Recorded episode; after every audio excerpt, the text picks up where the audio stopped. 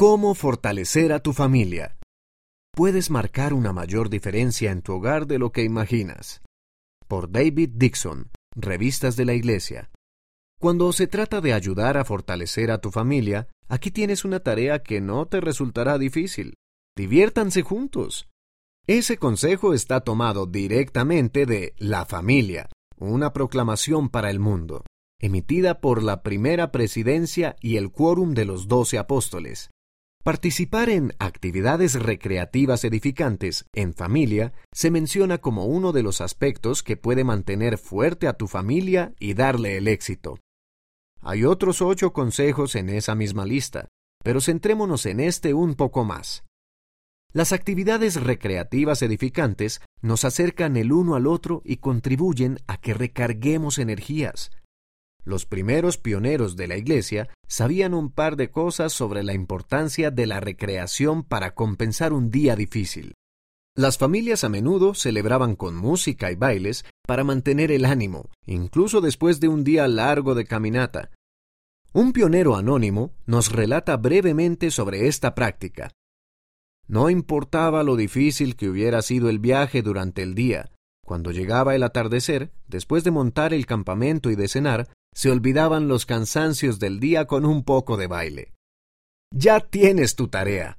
Diviértete con tu familia. ¿Qué estás esperando? Por supuesto que la proclamación sobre la familia menciona otras cosas que ayudan a las familias. Hay una en especial que va muy de la mano con las actividades recreativas edificantes. El trabajo. Trabajo. Espera, ¿el trabajo? ¿No es lo opuesto a divertirse? podríamos preguntarnos, ¿cómo pueden las dos actividades ayudar a fortalecer la familia? Piensa en los limones y el azúcar. Tienen sabores completamente diferentes, pero si los juntas con agua, obtienes limonada. En un discurso de la Conferencia General sobre la importancia del trabajo, el elder D. Todd Christofferson, del Quórum de los Doce Apóstoles, mencionó cómo esos dos principios van de la mano. Después de hablar a favor del trabajo, también debo agregar algo positivo del esparcimiento. Dijo, Así como el trabajo hace dulce el descanso, la recreación sana es el amigo y compañero estabilizante del trabajo. Sin el trabajo no comemos, ni tenemos techo, ni logramos casi nada. El trabajo también da un sentido a nuestras vidas que no podemos alcanzar de ninguna otra manera. El elder Neil A. Maxwell del quórum de los doce apóstoles, una vez enseñó, el trabajo es siempre una necesidad espiritual, aunque para algunos no sea una necesidad económica. Trabajar en familia podría significar terminar las tareas del hogar juntos, servir a otras personas o incluso obtener ingresos. En cualquiera de sus formas, el trabajo nos acerca el uno al otro. El elder Dieter F. Uchtdorf, del Quórum de los Doce Apóstoles, creció en un hogar confortable hasta que estalló la Segunda Guerra Mundial. Entonces su familia perdió todo y se convirtieron en refugiados. Sin embargo, salieron adelante juntos. Refiriéndose a esta época, el elder Uchtdorf, quien por entonces fuera el presidente Uchtdorf de la primera presidencia, dijo hasta el día de hoy me siento profundamente impresionado por la manera en que mi familia trabajó tras haberlo perdido todo después de la Segunda Guerra Mundial. Recuerdo a mi padre, que desempeñó varios trabajos difíciles. Mi madre empezó una lavandería y trabajaba incontables horas en labores precarias. Ella nos sumó a mi hermana y a mí al negocio, y me convertí en el servicio de recolección y entrega con mi bicicleta. Me sentía bien al ayudar a la familia en algo pequeño. El trabajo arduo nos trae bendiciones, satisfacción y sí, nos acerca unos a otros como familia. Fortalecer más a tu familia.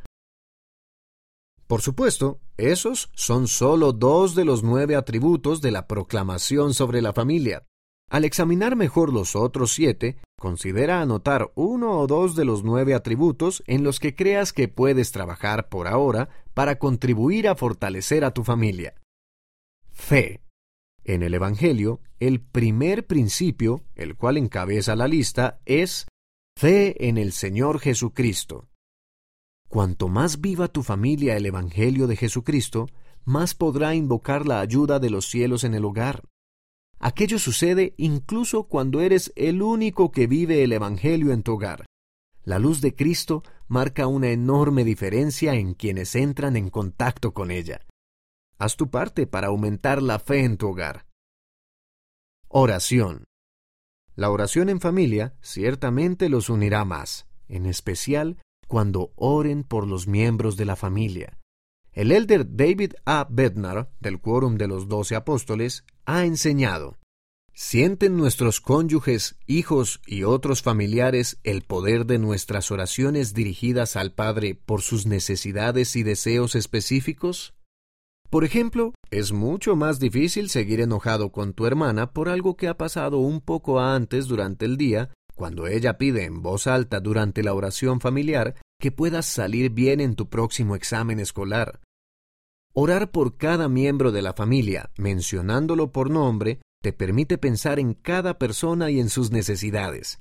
También les demuestra que estás pensando en ellos. Perdón, respeto y amor. Esos tres atributos a menudo obran juntos.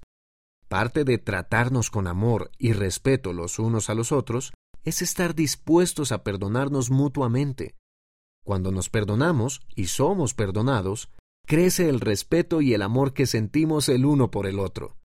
El presidente M. Russell Ballard, presidente en funciones del Quórum de los Doce Apóstoles, ha enseñado Nada está más íntimamente relacionado con la felicidad, tanto la nuestra como la de nuestros hijos, que la medida en que nos amamos y apoyamos unos a otros dentro de la familia.